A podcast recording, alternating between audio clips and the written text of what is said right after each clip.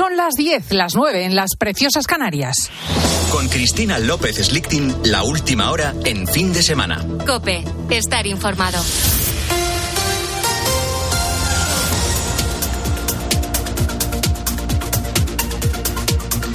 La Liga de Fútbol Profesional renuncia a actuar contra el Barcelona en el ámbito deportivo porque considera que la ley del deporte no se lo permite. Iván Alonso, buenos días. Buenos días, eh, Cristina. Deja todo en manos de la justicia ordinaria y queda a la espera de novedades para tomar alguna decisión. Su presidente, Javier Tebas, aseguraba este viernes en Barcelona que el caso Negreira ya ha prescrito. Te hablo de ese pago de 1,4 millones de euros por parte del club catalán a José María Enríquez Negreira entre 2016 y 2018 mientras este ejercía como vicepresidente del Comité Técnico de Árbitros. En total, desde 2001, el club azulgrana le habría pagado 7 millones de euros. Para Tebas, este asunto hace muchísimo daño al fútbol español y los hechos no le cuadran. Creo que son una serie de pagos por unos conceptos y unas cuantías que, no están claros. Por lo tanto, eh, yo no sé si habrá afectado o no al tema de, del resultado de los partidos, pero desde luego, como presidente de la Liga, no me gusta. Y me parece que no está bien ni las facturas ni los conceptos ni los hechos por los que se ha pagado y hay que investigarlo, ¿no? Y tras las declaraciones del fiscal general del Estado asegurando que los obispos negaron al Ministerio Público datos sobre los casos de pederastia que conocen, desde la conferencia episcopal reiteran su disposición absoluta a colaborar en el esclarecimiento de todos los casos de abusos. Lo decía este viernes aquí en COPE, la linterna de la Iglesia, el secretario general de la conferencia, Francisco César García Magán tenemos otra, una perspectiva diferente. Han sido no pocas las diócesis que han contestado y también ante otras instancias como el defensor del pueblo, pues hay un deseo, bueno, no solamente el deseo de participar, es que nos lo exige la normativa vigente, que por supuesto se, se acata y se respeta de esa comunicación. Aseguraba también Francisco César García Magán que la Iglesia es la primera interesada en resolver todo esto y resaltaba que de hecho está en marcha ese estudio independiente encargado por la propia Iglesia al despacho Cremades y Calvo Sotelo. Y Bruselas ha dado el visto bueno al desembolso de otros 6.000 millones de euros de ese tercer tramo de los fondos de recuperación europeos. Ahora ya todas las miradas están puestas en el cuarto pago. El gran escollo para recibirlo, la reforma de las pensiones que España tiene que acometer y que será vigilada muy de cerca por Europa. Corresponsal Paloma García Ovejero. Con este pago son ya 37.000 millones de euros los fondos otorgados a España y somos el primer país de la Unión Europea que alcanza el umbral del tercer desembolso. La Comisión considera que el Gobierno ha cumplido con los hitos marcados y que ha subsanado las deficiencias detectadas, sobre todo la cuestión de la auditoría y el control del dinero. En el comunicado oficial se incluye un entrecomillado de la propia Ursula von der Leyen en el que felicita a nuestro país y ahora todas las miradas están ya puestas en la reforma de las pensiones, que es el escollo para el cuarto pago. En principio, se solicitaría en primavera y Bruselas se pronunciaría en junio. En esta situación, el lunes llega a Madrid una misión de eurodiputados para analizar el despliegue del plan, pero va por delante esa frase de von der Leyen.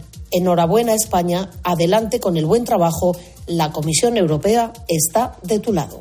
Con la fuerza de ABC. Cope estar informado. Y en medio de la polémica con el Barça Gate sigue la jornada de Liga, Luis Calabora. La jornada 22 de la competición liguera sigue su marcha este sábado tras la disputa ayer del Girona 6, Almería 2. El equipo gerundense se, sitúa a 6 puntos de Europa. A las 2, Real Sociedad Celta 4 y cuarto, Betis Valladolid 6 y media, Mallorca Villarreal y a las 9 el Real Madrid visita el Sadar de Pamplona para medirse a Osasuna. Sin Karim Benzema y con todos los, los ojos puestos en Vinicius, hoy inicia un dispositivo de antiviolencia para erradicar comportamientos racistas. Sobre el brasileño habló el técnico de Osasuna, Yagoba Arrasate. Que viene más gente al Sadar para investigar y también todo lo que sea, lo que podamos erradicar, digamos, en este caso si es tema del racismo. Yo creo que ahí estamos todos en el mismo equipo, todos jugamos en el mismo equipo y, me parece bien lo demás. Yo creo que a la afición del Sadar no le tengo que decir nada. Yo creo que ya ha demostrado que es súper respetuosa y, y que anima un montón al equipo y eso es lo que tiene que ser. Y noticia de última hora, ha aparecido el cuerpo sin vida del exfutbolista del Málaga, Cristian Atsu, tras 11 días desaparecido como víctima del terremoto que ha azotado a Turquía y Siria. Y además en baloncesto, Lenovo Tenerife y Juventud se metieron en las semifinales de la Copa del Rey. Las semifinales hoy a las seis y media, Real Madrid Unicaja y a las nueve y media, Juventud Vasconia. Sigues en Cope, arranca ya con Cristina el fin de semana. Muchísimas gracias, Iván Alonso. Si te parece, nos juntamos dentro de una hora para las noticias. Y aquí empieza efectivamente fin de semana de COPE con Cristina. Cristina López Slichting. Fin de semana. COPE. Estar informado.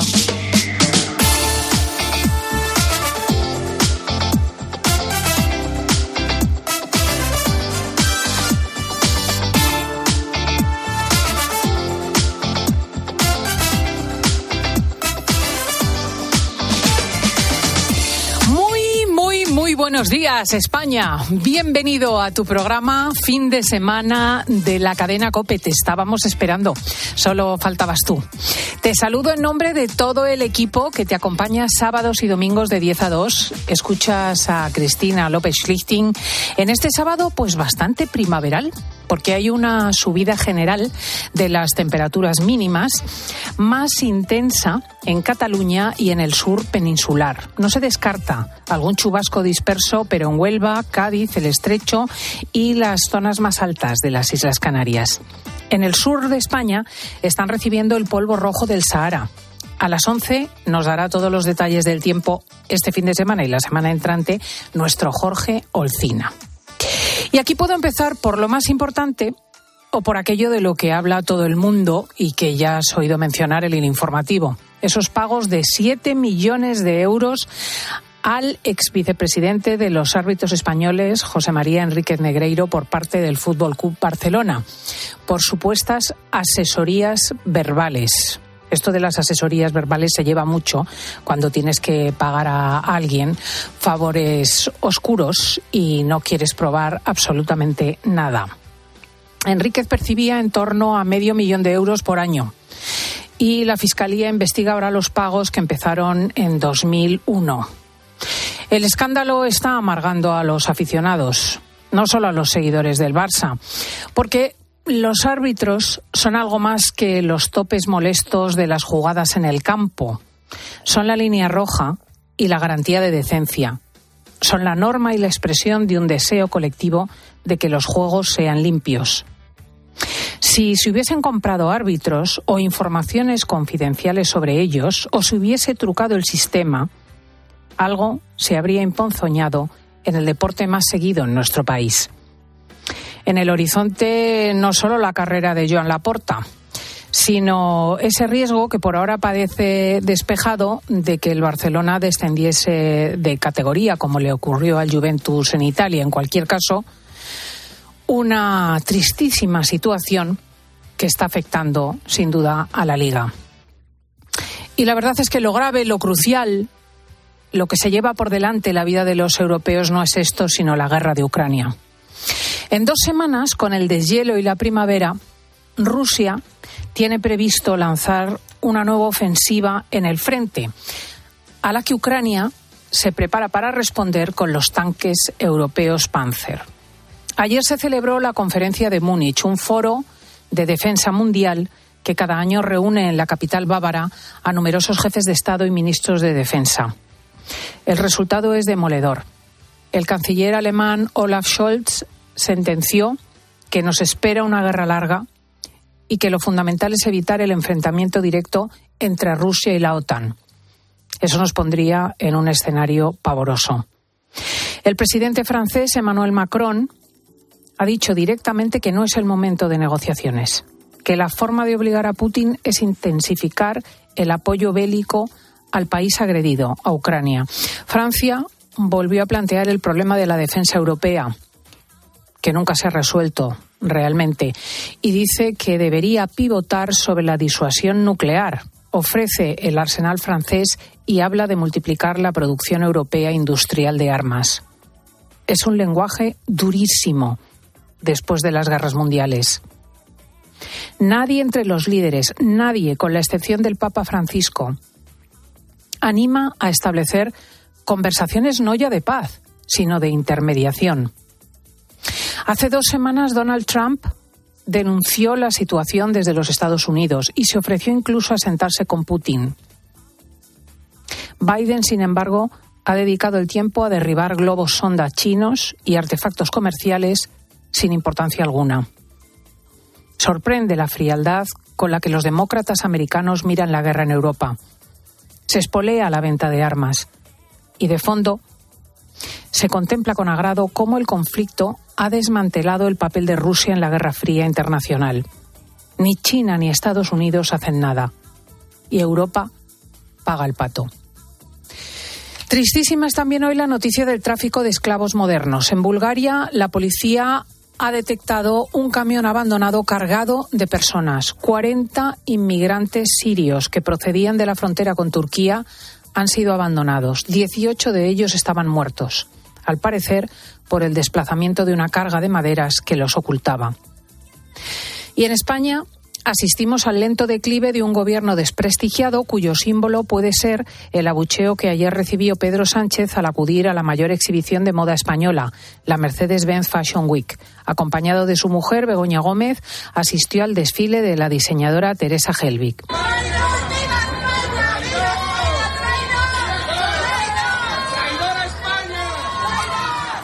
Hay malestar en la calle en particular por los 544 agresores sexuales que ya han visto rebajada su pena por la ley del CSI y que continúan siendo un cuentagotas gravísimo pero también por los cambios en el Código Penal para favorecer a los independentistas catalanes, socios del Gobierno. Por eso, sorprende tanto la versión que una y otra vez da de las encuestas el Centro de Investigaciones Sociológicas, el CIS. Tezanos publicó ayer que el PSOE ha aumentado su intención de voto desde el mes anterior, que volvería a ganar las elecciones con un 32% de los votos, situándose a 2,3 puntos del PP. Según el CIS, el pato del descontento en la calle lo paga Podemos, que baja casi dos puntos. Vox se mantendría en la intención de voto. Y mientras hablamos de encuestas asombrosas, el Congreso ha introducido esta semana dos leyes definitivas. La nueva ley del aborto de Irene Montero y la ley trans, destinadas a cambiar profundamente la sociedad. Las dos definen a las personas como seres autónomos, aislados del contexto social, que se imaginan a sí mismos en soledad y se diseñan según las modas vigentes. Hormonas y quirófanos son las armas en una batalla contra la naturaleza y la familia. A partir de ahora, una persona que defienda públicamente que genéticamente somos hombres y mujeres para siempre, entre otras cosas porque la ciencia establece que nuestras características son XX o XY, según seamos mujeres o varones, puede ser perseguida por transfóbica. La ley trans establece la autodeterminación de género desde los 16 años. Si la persona tiene 14, puede hacerlo con el apoyo paterno. Y si tiene 12, con el consentimiento de un juez. La idea es facilitar el suministro de bloqueadores sexuales desde edades tempranas para evitar la pubertad y facilitar la posterior hormonación y operación quirúrgica de la persona. Detrás hay un negocio multimillonario de empresas farmacológicas que convierten en dependientes de sus productos a los trans para toda la vida. La temeridad no es solo médica. Es que el hecho de que la mera voluntad determine el género de la persona con el solo requisito de ir al registro borra las estadísticas fiables sobre las mujeres. En Gran Bretaña, por ejemplo, se ha multiplicado sorprendentemente el número de mujeres agresoras sexuales. Y no es porque las mujeres hayan cambiado, es porque se trata de hombres trans que mantienen pulsiones enfermizas. También las competiciones deportivas femeninas se ven gravemente afectadas con la incorporación de deportistas antaño varones con capacidades distintas a las de las mujeres. Protestan las feministas, protestan numerosos médicos y psiquiatras, pero se ha impuesto el criterio del lobby LGTBI. ¿Cómo es posible que en España aprobemos ahora una norma de la que están volviendo países que han dado marcha atrás al ver las consecuencias.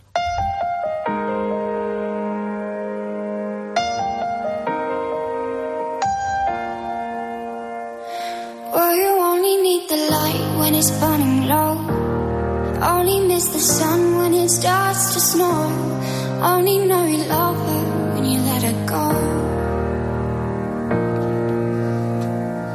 Vamos a echar un vistazo a lo que ocurre en los países en derredor sobre estas leyes trans. Nos lo cuenta la corresponsal de COPE en Bruselas, Paloma García Ovejero.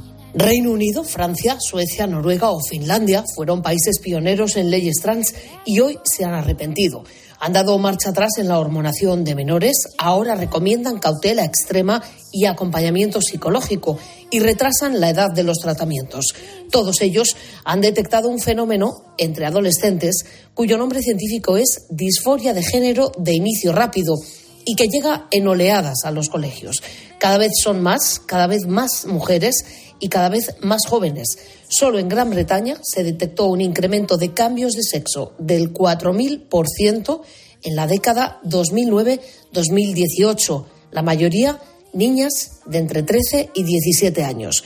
Además, crece exponencialmente el número de arrepentidos, hombres y mujeres sanos, que se convierten en enfermos crónicos, farmacodependientes de por vida, porque no fueron conscientes a tiempo de que era un proceso irreversible. Vamos a bajar a pie de calle. Vamos a poner rostro a esos niños y niñas. Por ejemplo, Eric, un andaluz que con 28 años inició su transición a mujer y que año y medio después se quitó la vida. El 9 de marzo de 2021, en su casa de Écija, contó a su madre que era trans, que era una mujer en un cuerpo de hombre.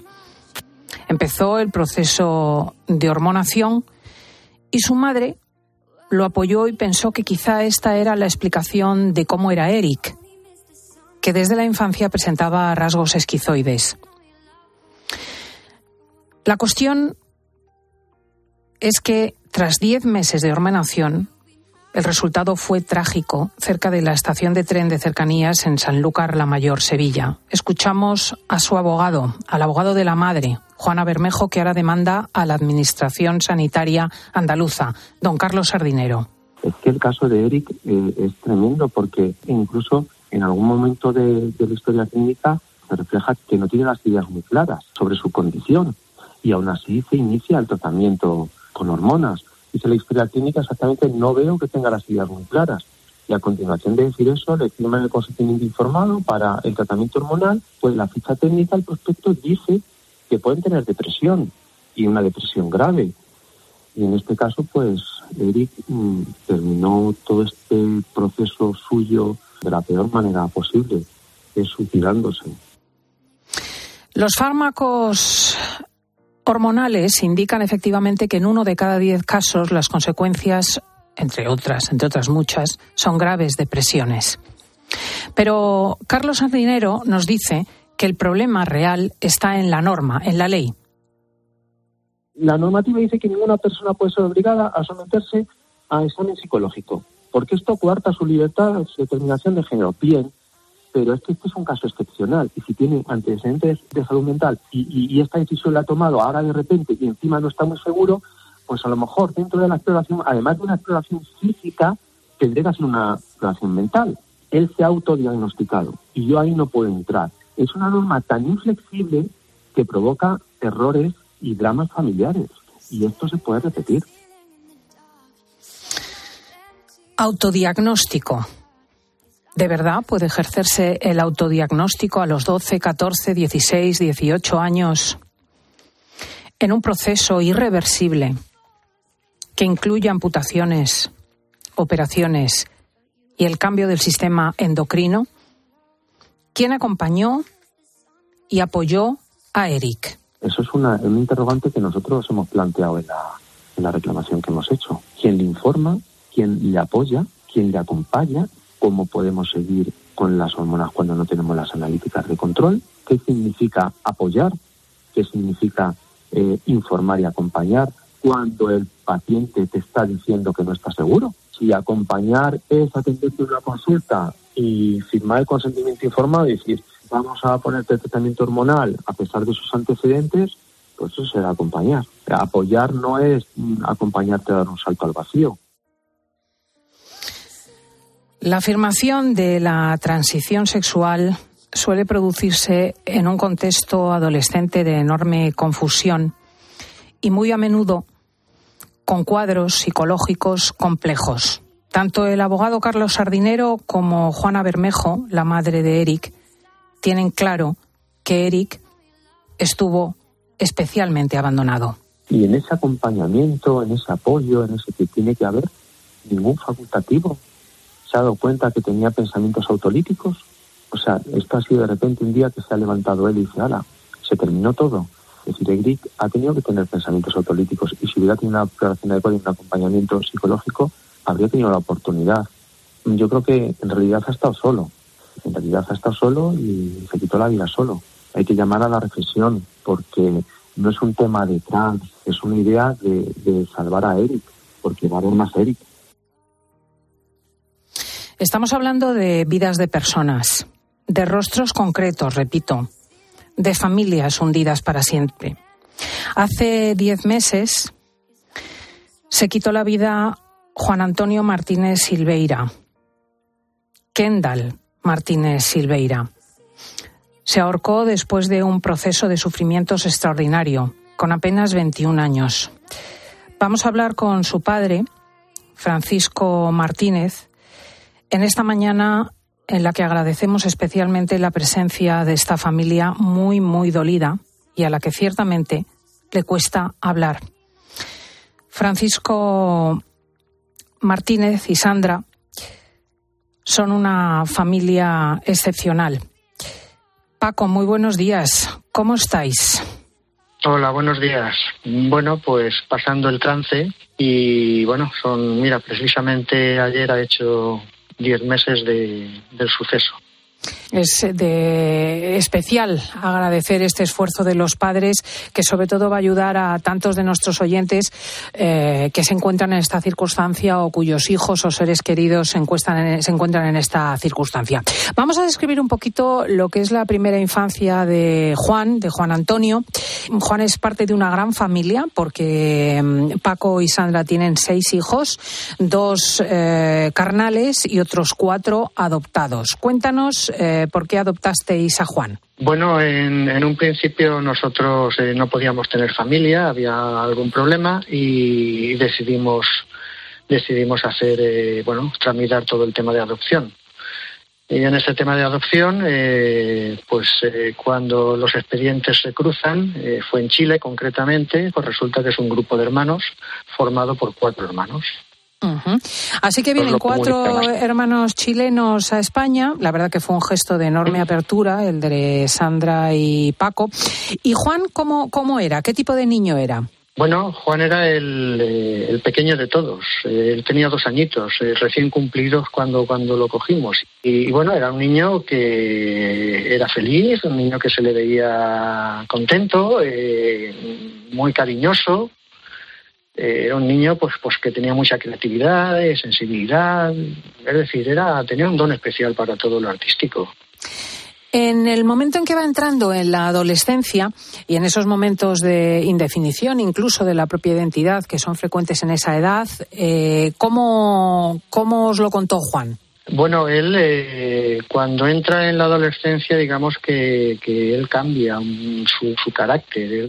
Él, entra en, una confusión, pasa de ser un niño feliz a ser un adolescente confundido. Eh, se, comporta, se comporta de una manera, pues no sé, evasiva, pues eh, nos miente, le vemos raro y también evidentemente él es un niño abandonado y quieras que no, él aunque con dos años nosotros lo cogimos, pero eso, eso está ahí. ¿Cuándo percibisteis que algo ocurría en el cole? Pues eh, le gustaba mucho el tema de la popularidad, esto pues el ser el centro y todo esto. Bueno, el caso es que en un momento dado le vemos marcas por los brazos, él dice que se ha caído y entonces notamos que hay algo raro que nos oculta. Entonces, eh, bueno, a partir de ahí, pues evidentemente esas marcas en los brazos no son tales caídas, sino que son lesiones que se hace él. Y entonces eso ya, pues claro, ya nos preocupa. ¿Hablasteis con él? Claro, hablamos con él, le decimos que qué le pasa, que qué es lo que ocurre. Él da respuestas evasivas, dice que eso le hace sentir bien, esto va a más y llega un momento en el que, claro, hay que tenemos que hacer un ingreso, un ingreso porque él intenta quitarse la vida, él dice que oye voces que le dicen lo que tiene que hacer, continúa con esas marcas y entonces, pues en fin, acabamos en un, en un hospital y acabamos con un diagnóstico psiquiátrico ¿eh? Un psiquiatra pues le, diagnostica que tiene un trastorno límite de la personalidad y que tiene episodios histriónicos, es decir, todo lo magnifica hasta tal punto que, que, bueno, a veces eh, él eh, está metido en una realidad virtual. Lo cierto es que indudablemente Juan tenía un cuadro psiquiátrico, pero la sorpresa de los padres viene cuando, tras sucesivos ingresos hospitalarios, en determinado momento y por teléfono, él comunica que quiere ser mujer. Cuéntanos ese episodio. Bueno, pues digamos que en un segundo ingreso que, tiene, pues eh, hacemos una de las visitas que solíamos hacer y el caso es que se arma un follón tremendo, pues porque hay un enfrentamiento entre él, él está muy violento, en estos últimos tiempos él está muy violento en casa, es muy difícil convivir con él. El caso es que, bueno, cuando vamos al hospital tenemos ese lío tremendo, eh, nos, nos dicen que sería conveniente que estemos unos días sin verlo y después de esta visita, pues al día siguiente recibo una llamada telefónica y es Juan, y con toda normalidad, como si nada hubiese pasado el día anterior, pues nos dice que ya ha encontrado un motivo para vivir. Me dice pues tan fríamente así, quiero ser mujer.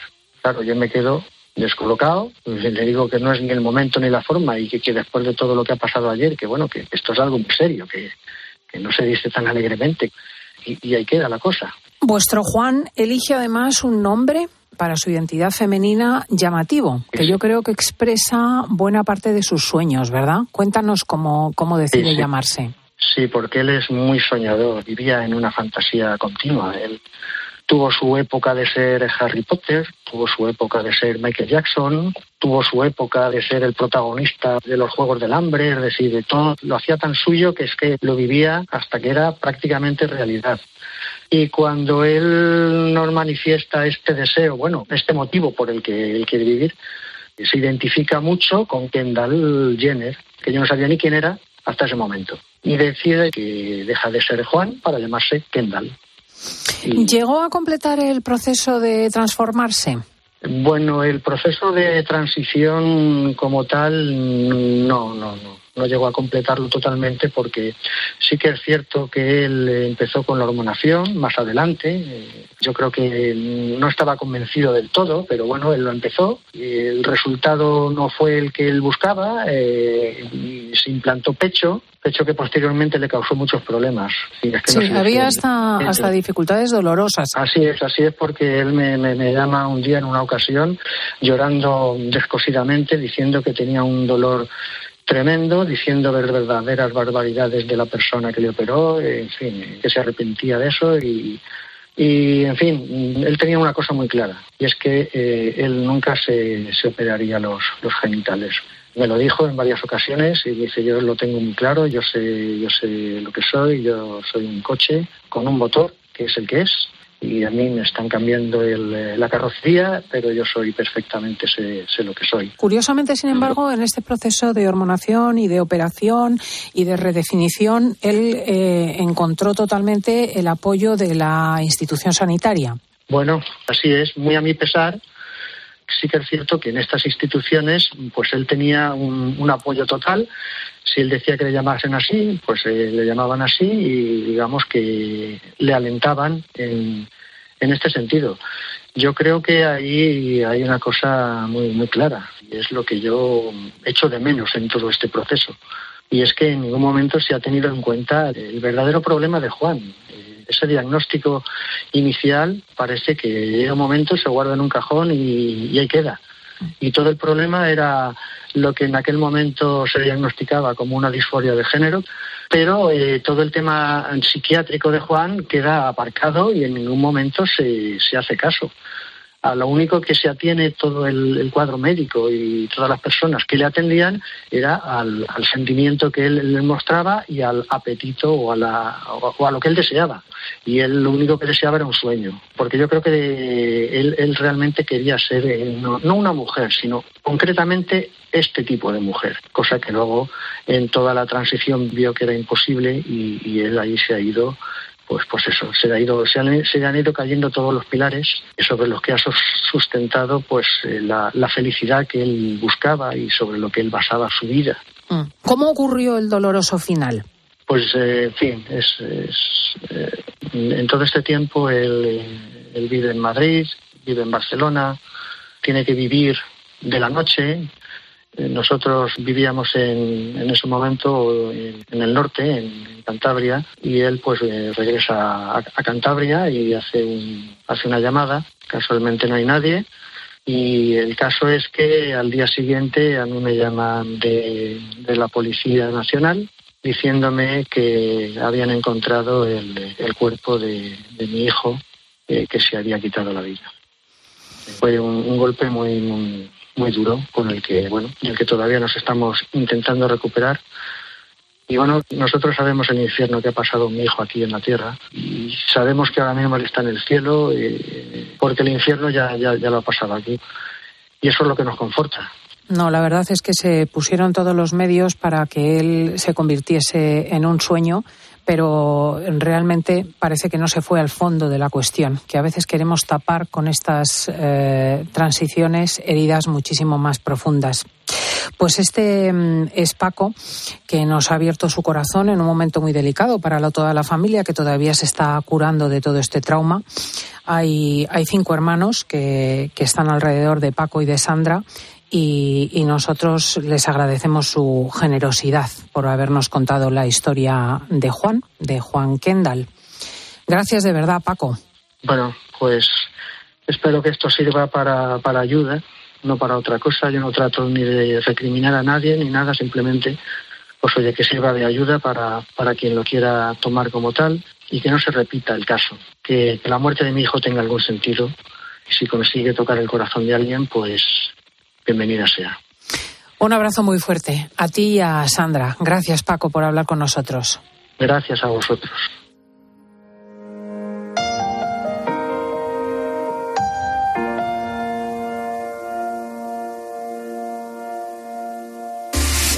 Escuchas fin de semana. Con Cristina López Slichting. Cope, estar informado. Si afecta tu bolsillo, le interesa a Carlos Herrera. Europa algo más optimista con la economía del 2023, ¿no? Según ellos se aleja el fantasma de la recesión económica. La economía española pues será la que más crezca de la Unión Europea. Por ejemplo, si lo comparamos con Alemania. Pues, Carlos Herrera, Mar Vidal y tu economía. De lunes a viernes desde las 8 de la mañana. En Herrera en Cope.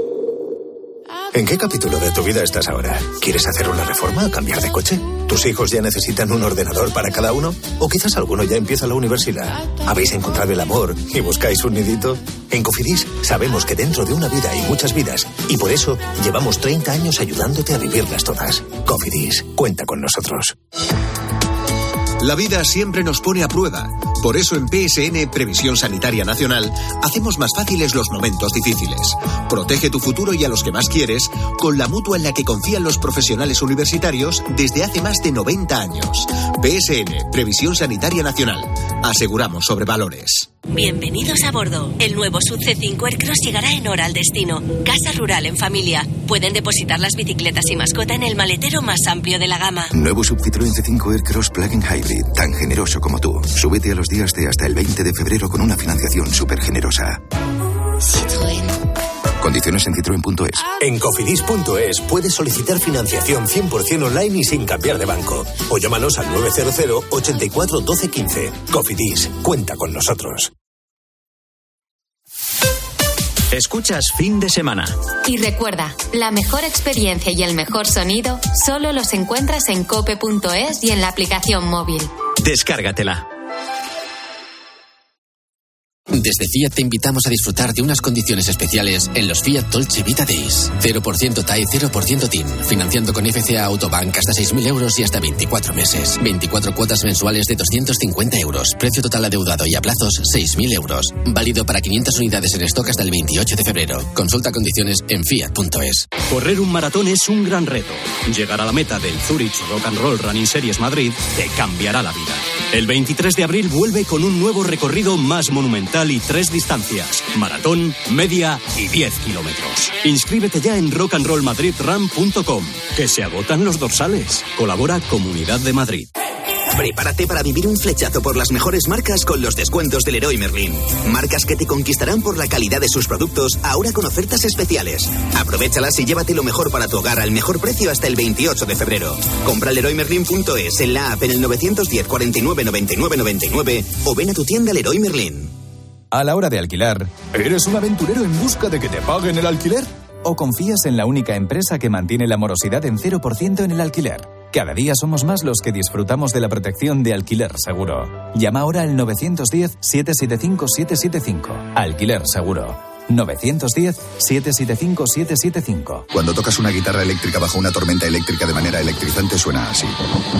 Y cuando conduces un coche eléctrico asegurado por línea directa, suena así. En línea directa somos líderes en eléctricos. Por eso, te damos un todo riesgo con franquicia para eléctricos por un precio definitivo de 249 euros. Y también para híbridos enchufables. Y tu moto eléctrica por solo 119 euros. Ven directo a lineadirecta.com o llama al 917-700-700. El valor de ser directo. Consulta condiciones. A Ángel Expósito le escuchas cada día en la linterna. Pues ahora le vas a leer porque presenta Mi abuela sí que era feminista. Su nuevo libro en el que mujeres superheroínas desmontan el empoderamiento de postureo con la fina ironía y el talento de uno de los periodistas más destacados de este tiempo. Mi abuela sí que era feminista. Ya a la venta. De Harper Collins Ibérica. No solo se trata de saber lo que pasa. El 40% de los padres y madres se sienten culpables en la crianza de sus hijos, sino de entender por qué pasa y cómo te afecta. Y esto responde de alguna manera al miedo. En todo, mira, se nos bombardea con teorías y mensajes sobre cómo debemos criar a nuestros hijos permanentemente. De lunes a viernes, de 1 a 4 de la tarde, en Mediodía Cope, Pilar García Muñiz te da todas las claves para entender lo que sucede a tu alrededor.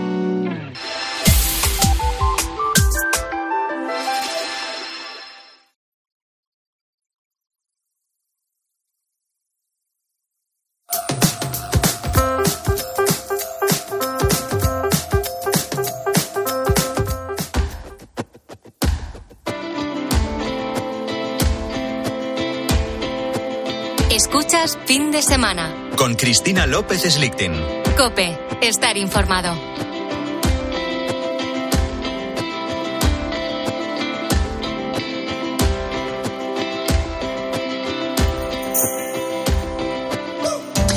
Y a esta hora de la mañana, en fin de semana, nos gusta hablar de salud. Y los problemas del corazón son a día de hoy la principal causa de muerte en el mundo entero. Concretamente, más de 15 millones de personas fallecen cada año por problemas de corazón. Y nos ha llamado la atención la conclusión de un estudio realizado en Reino Unido que establece que el consumo habitual de azúcares libres tiene un mayor riesgo de enfermedad cardiovascular asociado. Es una macroinvestigación que ha evaluado durante 10 años a más de 100.000 personas, o sea que es un tema serio. A esta hora de la mañana saludo a la doctora Carmen Piernas, investigadora del Instituto de Nutrición de la Universidad de Oxford y del Departamento de Bioquímica y Biología Molecular de la Universidad de Granada, que ha participado en este estudio. Muy bienvenida y buenos días. Buenos días, encantada de estar con vosotros.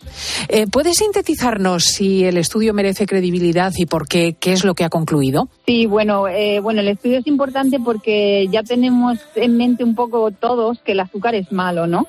Pero lo importante de este estudio es un poco hacer una clarificación entre los tipos de azúcar, porque sabemos que hay azúcar. Yo creo que en este punto ya todos sabemos que el azúcar blanco de mesa que echamos al café o a las bebidas que es malo.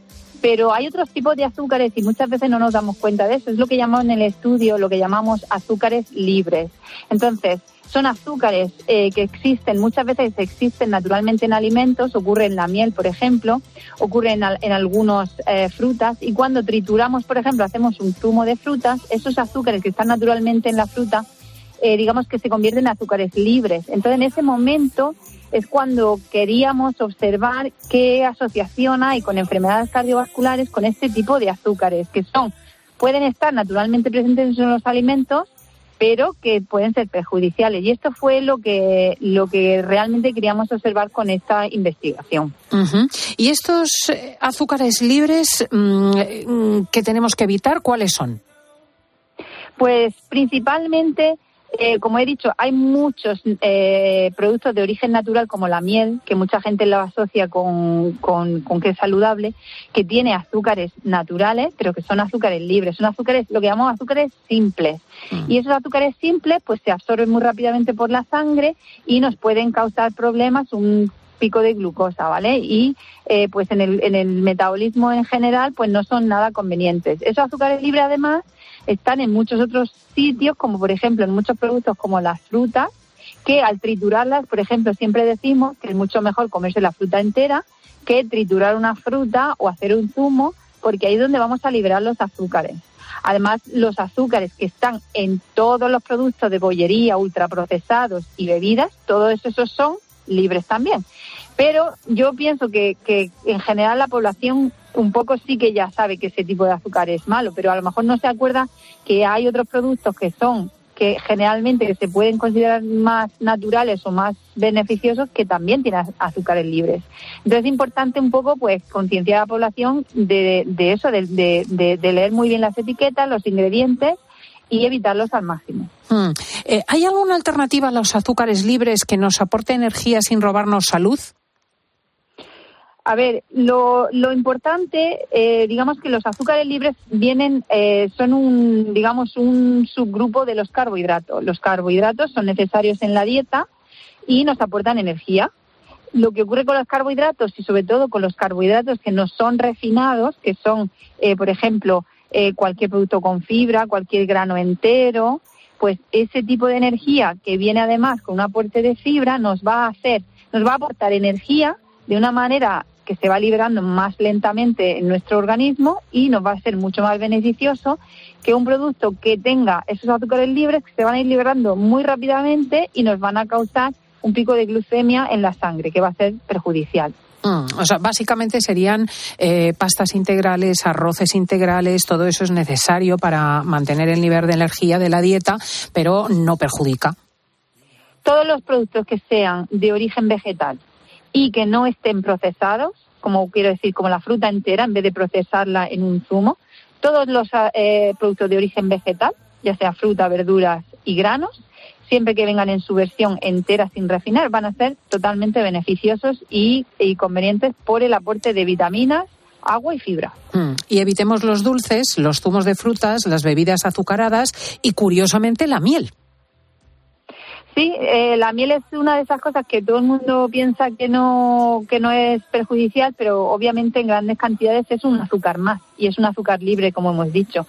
Hay otra cosa que quería puntualizar porque muchas, em, muchas veces tampoco caemos en la cuenta. Hay muchos productos de niños de, bebés y productos que se que se hace un marketing hacia hacia las familias, los bebés, los, los niños muy pequeños que tienen mucho azúcar libre. Un problema grande son los cereales dextrinados que se, que se utilizan a veces en los biberones. Ese tipo de, carbohidrato también se ha refinado y se ha liberado esos azúcares y hay que tener también mucho cuidado. Hay que elegir siempre productos que estén eh, alto contenido en fibra y bajo contenido en azúcar. Mucho ojo con eso porque también hay mucho marketing de yogures y de productos para niños que, que también tienen mucho azúcar libre. Pues es la doctora Carmen Piernas. Muchísimas gracias por asesorarnos. Muchísimas gracias a vosotros, encantada. Un saludo, adiós. Un saludo grande, adiós.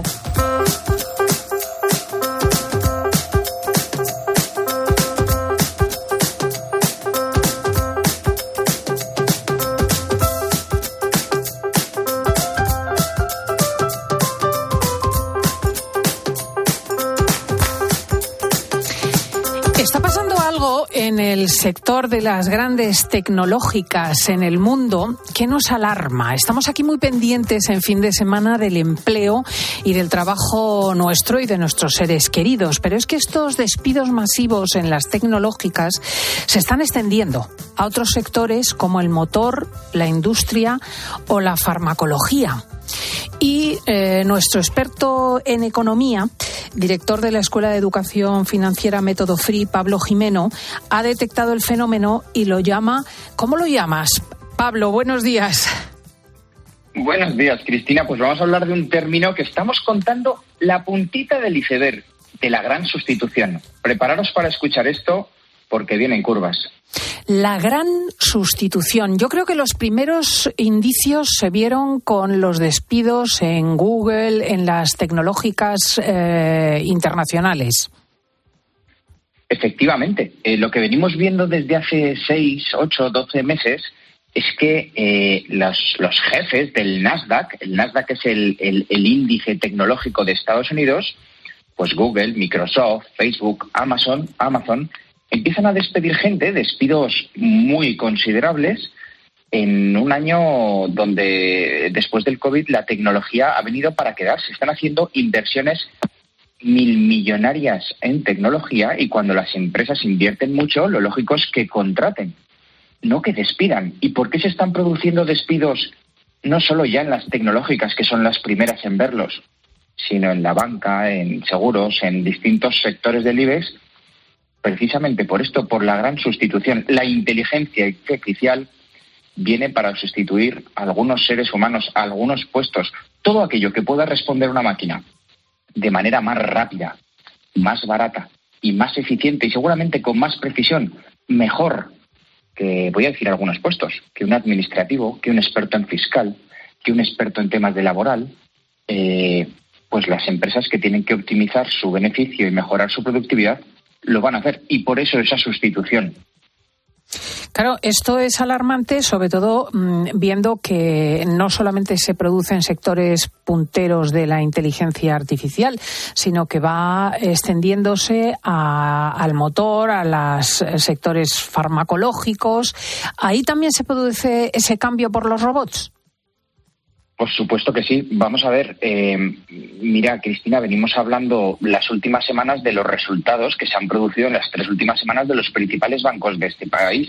Récord de beneficios. Y precisamente ellos son los que han tenido en los últimos dos, tres años muchos despidos por cierres de sucursales. Eh, te pongo este ejemplo, pero nos lo podemos llevar a cualquier industria, la automovilística y demás. Eh, ¿Por qué ocurre esto? ¿Por qué está ocurriendo?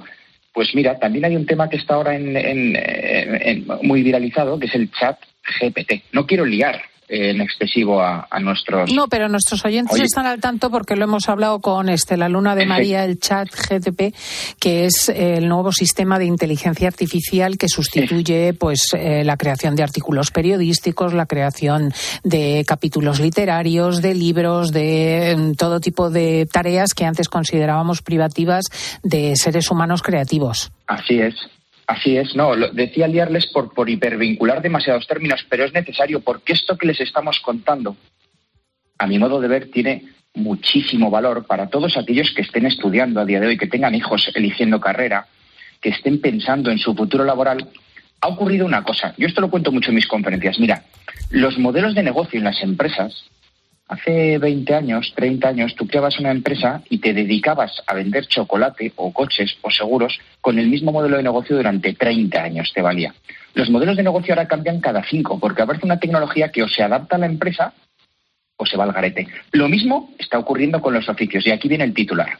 Mira, tengo un conocido, que no voy a decir de dónde, de una universidad privada, que me contaba que los alumnos de comunicación audiovisual lo que estudian en primero, en algunos casos, las tecnologías que estudian en primero para hacer su trabajo, cuando llegan a cuarto, ya no valen porque ha, surgido otra.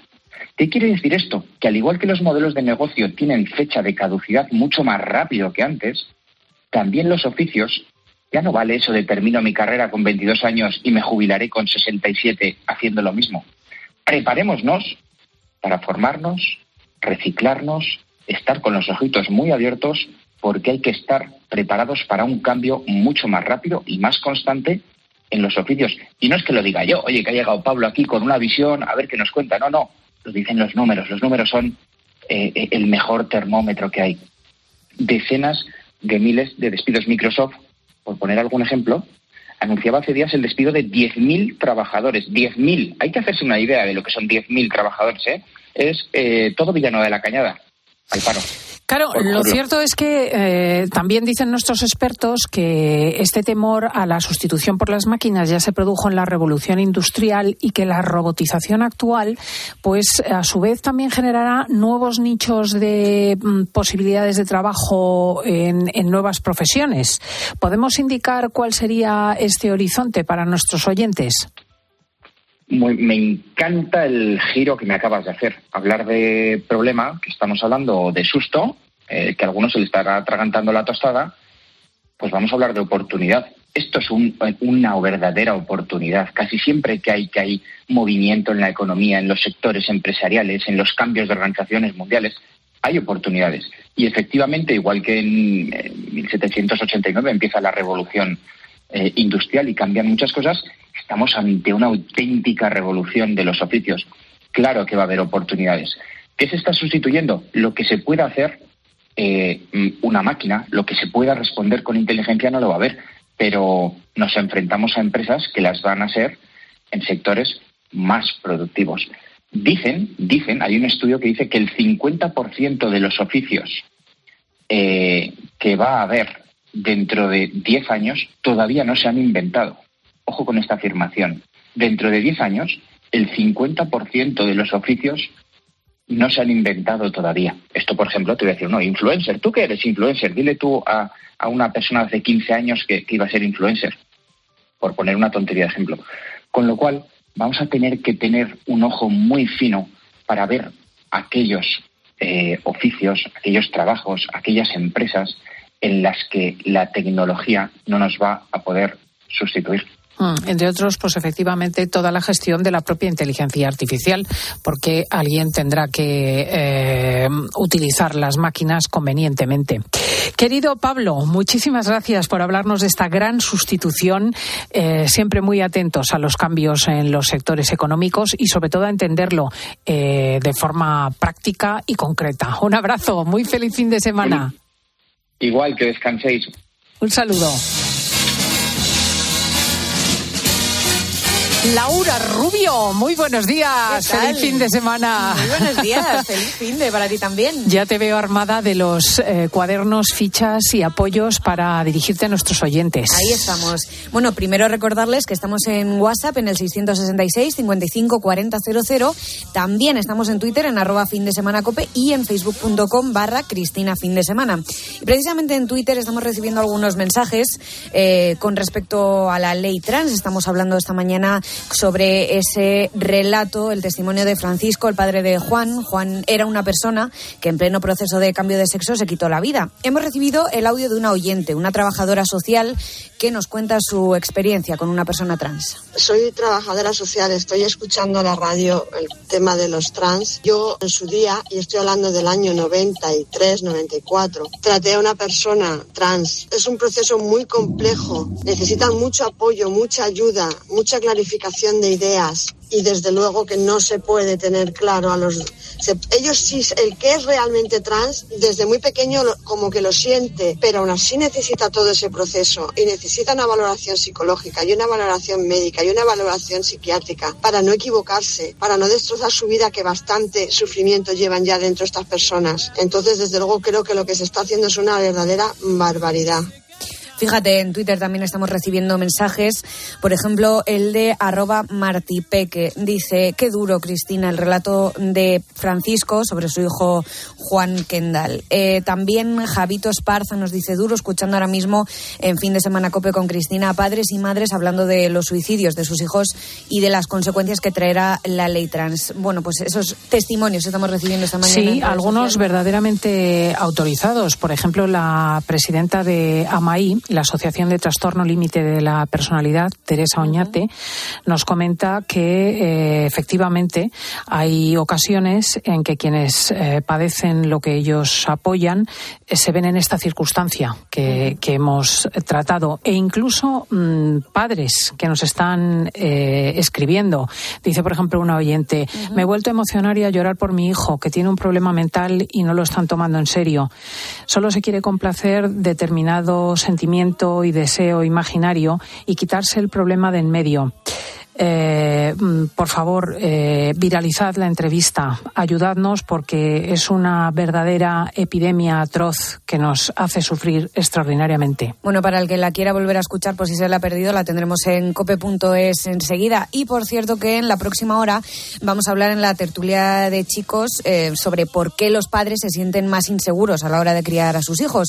Algunos incluso, bueno, incluso culpables. Culpables, sí. ¿eh? De Escuchabais en los claims de los programas que que Pilar García Muñiz hablaba de que el 40% de los padres se siente culpable, pues porque no pasa suficiente tiempo, porque no atiende necesariamente, porque la crianza está mm, eh, como un desafío enorme al al que nadie llega y el problema es que al final no podemos educar bien.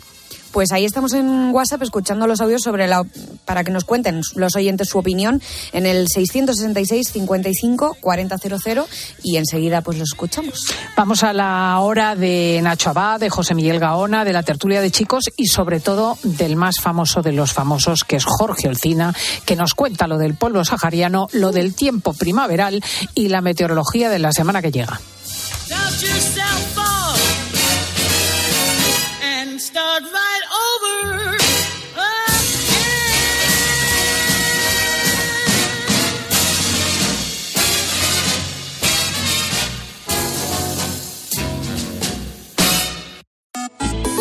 ¿Y tú qué piensas? Escribe a Cristina López Slichting en Twitter en arroba fin de semana cope, en nuestro muro de Facebook Cristina Fin de Semana o mándanos un mensaje de voz al 666 55 40 00. Una guitarra eléctrica bajo una tormenta eléctrica suena así. Y un coche eléctrico asegurado por línea directa, así. En línea directa tienes un todo riesgo para eléctricos e híbridos enchufables por un precio definitivo de 249 euros y tu moto eléctrica por solo 119 euros. Ven directo a lineadirecta.com o llama al 917-700-700. El valor de ser directo. Consulta condiciones. ¿Y tú que vives solo? ¿Qué necesitas para tu seguridad? Yo no paro por casa y aunque vivo en un piso se queda vacío y me preocupa que puedan entrar cuando no estoy. Pues en Securitas Direct tienen una alarma para ti, porque cuenta con protección reforzada en el punto más vulnerable, la puerta principal. Y si pasa algo, responden en 20 segundos y avisan a la policía o envían un vigilante. Y es que tú sabes lo que necesitas y ellos saben cómo protegerte. Llama ahora al 900-666-777 o entra en securitasdirect.es y descubre la mejor alarma para ti. Qué bien te viene la financiación total para clientes con tarjeta El Corte Inglés. Financia tus compras hasta en 12 meses en electrónica, electrodomésticos, deportes, moda, hogar y mucho más. Financiación total, la financiación que mejor te viene en tienda web y app del Corte Inglés. Hasta el miércoles 22 de febrero. Consulta condiciones y exclusiones en elcorteinglés.es. Escuchas fin de semana. Y recuerda, la mejor experiencia y el mejor sonido solo los encuentras en cope.es y en la aplicación móvil. Descárgatela. Saltar en paracaídas, subir al Everest o escribir un libro te cambian la vida. Como el Zurich Rock and Roll Running Series Madrid. El próximo 23 de abril corre en su nuevo recorrido. Maratón, media y 10 kilómetros. Los dorsales vuelan, así que inscríbete ya en rockandrollmadridrun.com. Bebida oficial Coca-Cola. A ver esa foto, decir patata. ¡Hijolusa! Es que decir patata es decir hijolusa. Por eso, cuando nos busques en el supermercado, dale la vuelta al envase y encuentra nuestra marca para garantizarte una gran calidad en tu mesa. Patatas hijolusa. Amamos las patatas. Reta al nuevo Ford Ranger, que puede hasta con 360 kilos de carga. Un 4x4 que pasa por cualquier camino, incluso cuando no hay camino y 100% conectado. El pickup líder en seguridad con 5 estrellas Euroncap. Nuevo Ford Ranger. Rétalo. Ford Pro. ¿Y tú que vives solo? ¿Qué necesitas para tu seguridad? Yo no paro por casa y aunque vivo en un piso se queda vacío y me preocupa que puedan entrar cuando no estoy. Pues en Securitas Direct tienen una alarma para ti, porque cuenta con protección reforzada en el punto más vulnerable, la puerta principal. Y si pasa algo, responden en 20 segundos y avisan a la policía o envían un vigilante. Y es que tú sabes lo que necesitas y ellos saben cómo protegerte. Llama ahora al 900-666-777 o entra en securitasdirect.es y descubre la mejor alarma para ti. Dos cositas. La primera, tenemos todos los seguros contigo y seguimos pagando de más. La segunda, nosotros nos vamos a la mutua. Vende a la mutua con cualquiera de tus seguros y te bajamos su precio, sea cual sea. Llama al 91 555 5555. 91 555 5555. Por esta y muchas cosas más, vente a la mutua. Condiciones en mutua.es. Los mejores tomates, los de mi huerto. El mejor pan, el que me hago yo en casa. La mejor electricidad, la que me dan las placas solares de Solideo. Hazte autoconsumidor y genera tu propia energía con Solideo. Placas solares, baterías y aerotermia. Solideo.es. Es que no hay otra. Oye, ¿tú también tienes algo que contar? ¿Qué tal, Enrique? Buenos días. Hola, buenos días. Hola, amigo. Hola, ¿qué tal? ¿Tiene usted algún vecino de, de ese corte del que hablamos hoy? A las 10 de la mañana, en la hora de los fósforos, a Carlos Herrera le encanta pasarlo bien contigo. Pues teníamos una vecina que no nos podía ni ver. Por las noches, pues nos quitaba la luz. Se subía a una sillita, salía al descansillo, bajaba el plomo, ¡pumba! Sin luz. Total, que salió con la sillita y ya la veo encaramarse, claro. Abro la puerta de golpe y hago... ¡Uh!